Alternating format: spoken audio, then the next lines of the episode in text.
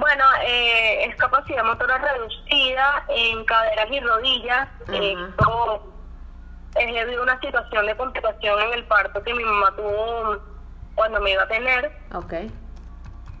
Y eso pues limitó en cierta forma mi movilidad, pero es solamente eso. O sea, eso no, como que no, no ha incidido, no ha impactado grandes rasgos lo que ha sido mi desempeño como persona a lo largo de mi vida. Ya. Pienso que no es una ventaja ni una desventaja, es una posición que, bueno, me tocó vivir por cuestiones de, de la vida, pero es algo que, bueno, hago ciertas cosas diferentes a, a las que una persona que no posee esto la haría, y si, sin embargo, eh, pues lo hago, capaz me tardo cinco minutos más o dos minutos más subiendo o bajando una escalera, pero igual la logro subir y bajar.